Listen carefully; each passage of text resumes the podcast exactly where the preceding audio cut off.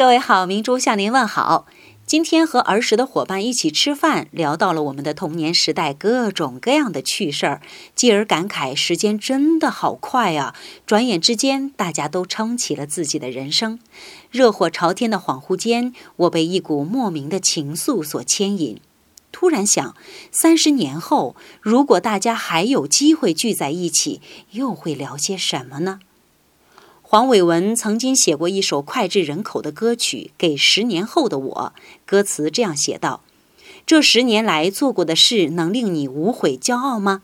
那时候你所相信的事，没有被动摇吧？假如给你一个五毛特技的机会，可以穿梭到三十年后，朋友们，你最想问自己什么呢？